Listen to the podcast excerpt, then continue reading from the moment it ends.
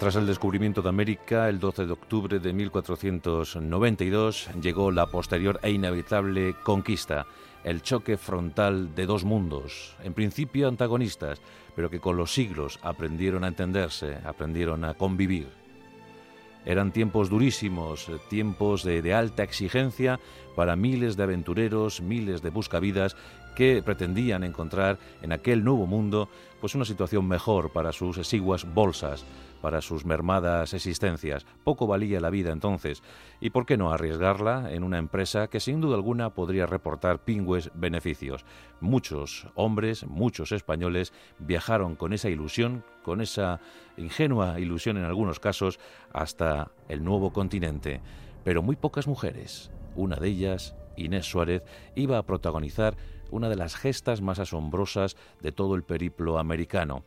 Allí, en el cono sur, se dio la conquista de Chile, un territorio ignoto y poco querido por los eh, españoles que pretendieron explorarlo. Uno de ellos, Diego de Almagro, el gran adelantado y posterior enemigo eh, de Pizarro, pues eh, sufrió las consecuencias de una tierra hostil y de unos nativos muy agresivos y sobre todo muy aferrados y amantes de su tierra, los mapuches, los yanocomas. Bueno, pues todos estos se plantearon una resistencia ultranza ante el invasor extranjero. Fue dificilísimo conquistar, someter aquel territorio. La gesta de Chile se sigue recordando en los anales de la más épica aventura. Hoy Inés de Suárez, Inés Suárez, la extremeña, la valiente intrépida extremeña que acompañó a su amante Pedro de Valdivia en la conquista de Chile.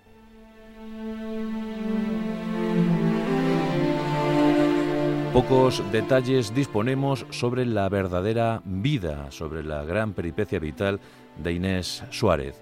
Sabemos que nació en Plasencia, en el norte de Cáceres, una bellísima localidad eh, extremeña que hoy en día cuenta con más de 42.000 habitantes, pero que antaño, a principios del siglo XVI, esta cifra la podía haber mermada en bastantes eh, números porcentuales.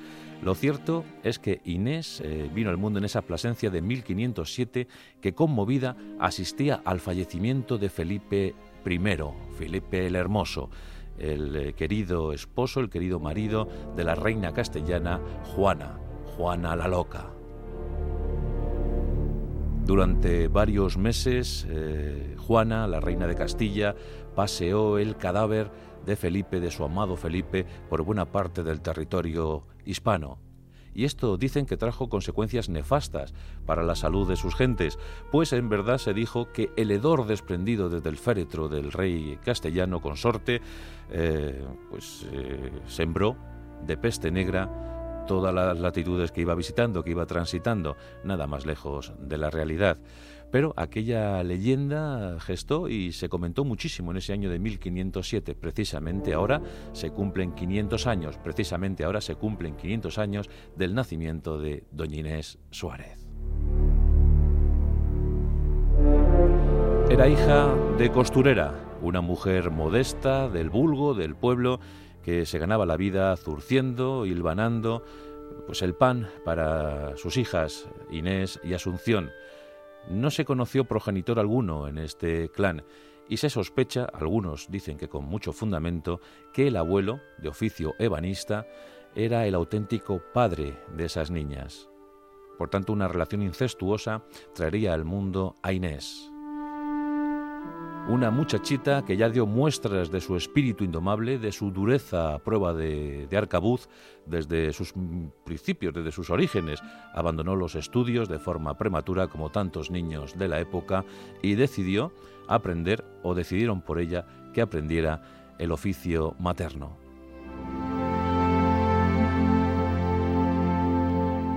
Pero Plasencia, Extremadura, en definitiva, se iban a quedar muy pequeñas para el espíritu inquebrantable y explorador de Inés Suárez.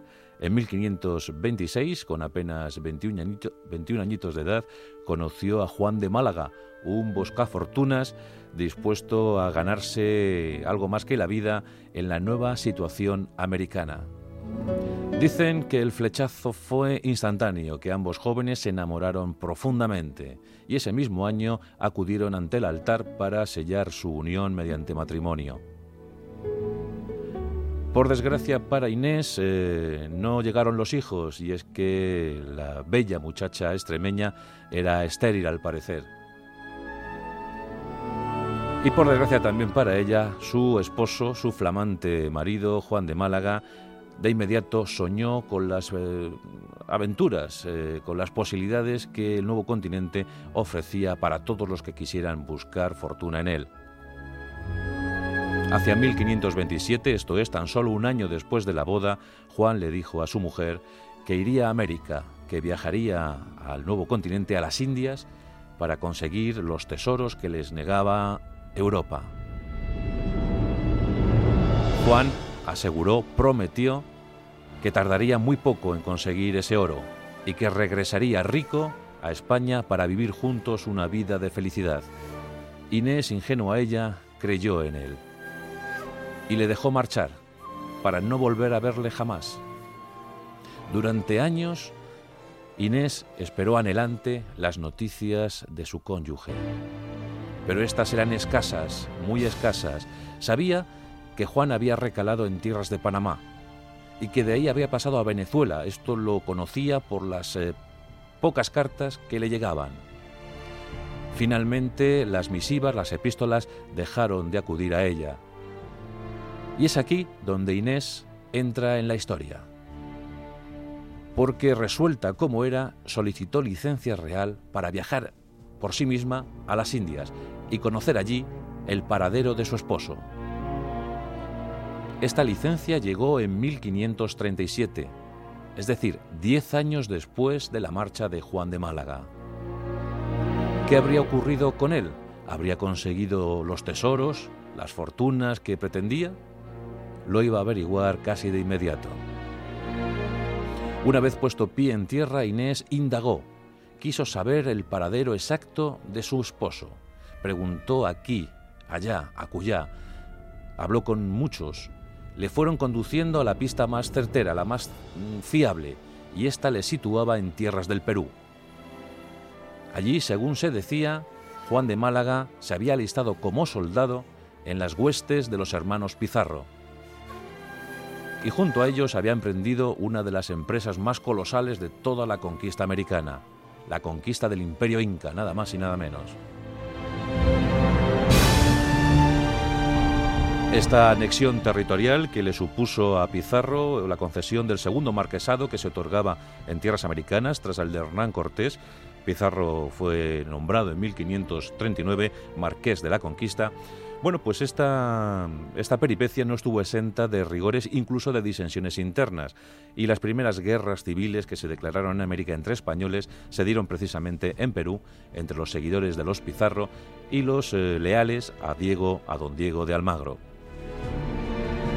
Todo culminó en 1538 en el famoso enfrentamiento en la batalla de las Salinas. En esa refriega, Juan de Málaga, el esposo de Inés Suárez, murió en combate, murió peleando al servicio de los Pizarro. Cuando Inés llegó a Perú, llegó a Cuzco, solo pudo constatar la presencia del cadáver yermo de su marido. Tanto viaje, tantos kilómetros, en aquel tiempo viajar de España a América era casi casi como ir a la luna. Bueno, pues allí estaba ella, en 1538, con apenas 31 años de edad, sola, viuda y a merced de los acontecimientos.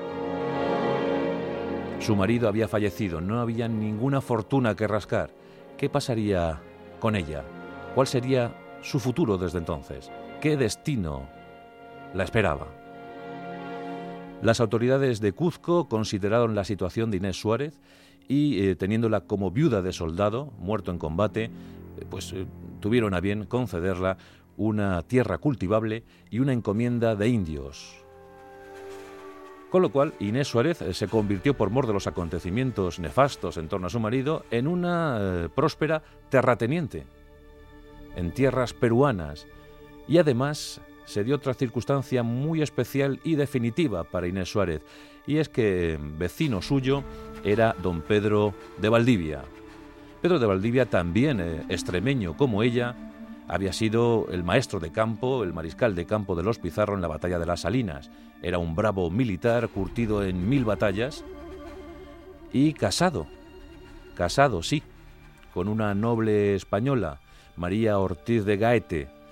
Bueno, pues eh, María Ortiz de Gaete esperaba añorante el reclamo de su marido para viajar a América, pero este no terminaba de llegar. La situación era demasiado difícil, demasiado peligrosa, y don Pedro no estimó oportuno que su mujer viajase a una geografía tan hostil. Pero allí estaba la bella Inés Suárez. Y juntos eh, deambularon, pasearon, cambiaron impresiones por las calles de la recién conquistada Cuzco. Y pronto surgió el amor. Hay incluso quien aventura que tanto don Pedro como doña Inés ya se conocían en, España y que habían mantenido ahí un fugaz romance que fructificó más adelante en América. Pero bueno, esto está sin, investigar eh, con profundidad. Simplemente es una suposición de algunos, eh, de algunos eh, autores. Lo que sí realmente se puede constatar es que tanto don Pedro como doña Inés se enamoraron perdidamente, hasta las cachas, que diría algún castizo. En 1539, el orgulloso marqués de la Conquista, don Francisco Pizarro, concedía licencia a don Pedro de Valdivia para que buscase su lugar bajo el sol, su sitio, su gran sitio en la historia. Y es que a Valdivia le faltaba una gran conquista, una epopeya que asumir, una gran eh, victoria de la que alardear y eso se encontraba tan solo en el cono sur. Todo lo demás ya había sido conquistado. Antes hemos dicho que Diego de Almagro se había estrellado contra la hostilidad geográfica y humana de Chile. Los mapuches, los llanocomas, estaban allí, esperando cualquier agresión extranjera. Y eran fieros y muy bravos, muy amantes de su tierra y de la libertad. Y por eso iban a vender muy cara cualquier eh, pues progresión de los españoles hacia el sur. Pedro de Valdivia no quería dejar pasar la oportunidad porque había otros, el caso de Pedro Sancho de la Hoz, que pretendían eh, esa gesta, pretendían esa victoria para sí. Y por eso se adelantó, se adelantó de tal manera que la hueste que pudo reunir no era la mejor o la más capacitada. Eso sí, contaba con mil indios, porteadores, pero tan solo ocho soldados españoles. En ese grupo de ocho soldados se encontraba un joven, eh, pues eh, paje, un joven aprendiz de militar, eh, apenas quinceañero, pues que le iba a servir muy bien, y por supuesto su amante, doña Inés. Hubo escándalo, claro, hubo mucho escándalo, porque la gente supo de inmediato que aquello era un romance, que don Pedro de Valdivia estaba casado y que bueno, pues que la noticia iba a trascender y que no iba a ser muy beneficiosa, sobre todo para la incipiente comunidad peruana. Por tanto, em, Pizarro consintió que Inés Suárez viajara con la expedición a cambio de que pasara por eh, simple asistente, la que se iba a ocupar de, la asistencia sanitaria, de la buena organización de los campamentos, en fin, una ayudante eh, de Pedro de Valdivia, pero solo con ese rango, nada más, de señora nada. En diciembre de 1539 la expedición se puso en marcha, rumbo al sur. Les esperaba lo agreste de un territorio ignoto hasta entonces. El desierto de Atacama, posiblemente uno de los más duros que existen en el planeta Tierra. Durante meses el trasiego hacia el sur se hizo más que penoso.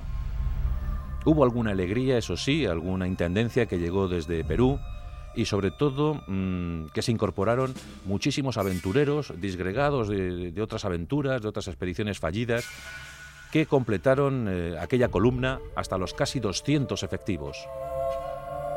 Los indios, los abnegados indios, continuaban fieles a don Pedro de Valdivia, pero pronto se enfrentaron al peligro real de los ataques indígenas. Y en esos trances, eh, a veces dolorosos porque había pérdidas humanas, doña Inés se consolidó como una mujer más que eficaz, sensata, prudente, además amable, que cuidaba a los heridos, tenía especial mano, especial diligencia para curar heridas, pero también para encontrar agua en situación apurada. Dicen que era muy ducha, muy experta en conseguir el líquido elemento en desiertos, por ejemplo, que olfateaba, era una especie de zahorí. Conseguía localizar pozos de agua donde no parecía haber nada más que serpientes, rocas, cosas imposibles. Doña Inés eh, se granjeó la amistad de todos, la respetaron al máximo y finalmente, después de 11 meses de trasiego, se llegó al valle, al rico y fértil valle del río Mapocho. Allí, entre dos colinas, soportaron el ataque de los mapuches, de los indios autóctonos, y la verdad es que aquí se dio una especie de milagro porque en medio de la refriega, cuando todo parecía perdido para los españoles, los indios huyeron, escaparon de forma alocada.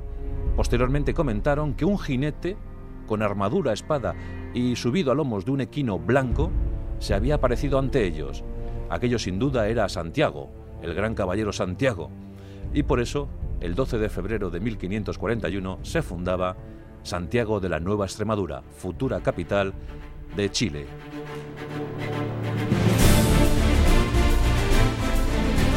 Y desde entonces eh, la obstinación por permanecer en aquel territorio, por asentarse, por crear colonia, por intentar el entendimiento con los elementos nativos, en agosto eh, se capturaron siete caciques como rehenes amistosos a la espera de evitar un eh, más que presumible ataque indígena. El 9 de septiembre de 1541, el propio don Pedro Valdivia, con 40 jinetes, salía de Santiago para intentar sofocar una rebelión y este momento fue aprovechado por los indios para acercarse a Santiago de la Nueva Extremadura e intentar recuperar a sus caciques cautivos. Se cuenta que no menos de 8.000 indios cercaron la población, la angustiada, la angustiada población. Y es aquí donde sale el espíritu rebelde e indómito de Inés Suárez. Al frente de la guarnición se encontraba Alonso Monroy, era el jefe de la, de la guarnición militar, y todos debatían en ese momento qué hacer. Lo más eh, seguro era capitular, entregar a los caciques cautivos y esperar la benevolencia de los indios. Pero Inés se rebeló ante esto y dijo que lo mejor era atemorizar al enemigo, porque tarde o temprano les iban a atacar y les masacrarían. Entonces fue cuando se dirigió a la zona en la que se encontraban los siete jefes indígenas. Y según cuentan las crónicas, ya con la connivencia de Alonso Monroy, todos habían decidido que lo mejor era el escarmiento e intentar con ello aterrorizar a los indios. Inés Suárez se dirigió a los dos oficiales españoles que custodiaban la prisión y les dijo que había que decapitar a los indígenas, a los jefes indios. Uno de los oficiales le dijo, ¿y cómo lo haremos? Ella, desenvainando su espada, decapitó al primer cacique y dijo ella, así, así lo haremos. El efecto de las siete cabezas cortadas fue atroz entre los indios. Lanzada sobre ellos, provocó que estos se atemorizaran como en efecto había sospechado Inés Suárez. Y para más, eh, para más engorro de los nativos, la propia Inés ciñó una armadura en su cuerpo, se colocó un casco, subió sobre un caballo y desde allí enardeció la tropa, la otrora enflaquecida tropa de Santiago, eh, supo lanzar la soflama adecuada para protagonizar un contraataque muy mortífero, muy eficaz sobre los indios, los cuales huyeron en desbandada. Desde entonces la heroína de Santiago, Inés eh, Suárez, una mujer que pudo reunir los pocos eh, animales que quedaban. La, la, población había sufrido el ataque de las flechas incendiarias, habían muerto algunos, algunos soldados, pero sobre todo lo que había era hambre. Así que estuvo cuidando con celo pues, cerdos, gallinas, eh, todo lo que pudo encontrar para sustentar, eh, para dar alimento a los escasos pobladores de Santiago. Su acción de aquel día, de aquel 11 de septiembre de 1541, fue recompensada tres años más tarde por el propio Pedro de Valdivia, quien la concedió una medalla honorífica por su acción del 11 de septiembre. Pero eh, la situación no iba a quedar ahí. Eh, su romance, su amor no iba a fructificar más allá de 1549, año en el que Pedro de la Gasca, virrey del Perú, pues combinó a, Pedro de Valdivia a que dejase esa relación, esa relación eh, pecaminosa que recuperase a su mujer perdida de, de, España, que la reclamase en su presencia, que un flamante gobernador de Chile no podía estar bajo el amparo de una amante. y por tanto tuvo que dejar, tuvo que abandonar el lance sentimental con Inés Suárez. Esta muy apenada asumió esa decisión y aceptó también casarse con Rodrigo Quiroga, uno de los mejores lugartenientes de Pedro de Valdivia. Así eran las cosas en el Nuevo Mundo. Se casó con él en 1549 y vivió en compañía de este soldado español pues el resto de su vida, hasta 1580, año en el que los dos fallecieron de, edad ya muy, muy longeva. En ese tiempo Inés Suárez se confirmó como una espléndida mecenas, eh, levantó con su dinero eh, pues conventos, iglesias y fue pues yo creo que lo más destacado de la florinata de aquella incipiente sociedad colonial aquella población que a duras penas intentaba abrirse paso en un, en un momento difícil para todos. A los pocos años, Santiago de Chile, Santiago de la Nueva Extremadura, ya contaba con más de 1.500 colonos. 1.500 colonos que pudieron llegar a la futura capital chilena, pues seguramente gracias al empuje de personajes como Pedro de Valdivia y sobre todo al aliento, al estímulo y a la pertinaz eh, obstinación de Inés Suárez, una mujer a prueba de arcabuz. En la actualidad eh, se reivindica la figura de estas féminas que, fueron en los tiempos primigenios de la conquista, pues en el caso de Catalina de Lauso, la monja alférez, o la propia Inés Suárez, ahora reivindicada por Isabel Allende, y reivindicada en una novela que nos ha, se nos ha antojado magnífica, Inés del alma mía, en la que se recrea toda la existencia de esta Extremadura, de esta gente que llegó del corazón más intrincado de España para protagonizar una de las mayores gestas que vio la humanidad. En este caso, la aventura de Inés Suárez, la mujer que se ciñó armadura y que casi casi se convirtió, a algunos, en la particular Juana de Arco chilena. Hoy en nuestros pasajes de la historia rendimos homenaje a aquellas mujeres que tuvieron que bregar en un siglo difícil que les negaba el pan y la sal, que les negaba la cultura, que les negaba sitios de honor y gloria en la historia. Hoy hemos rendido homenaje a Inés Suárez y a tantas como ella.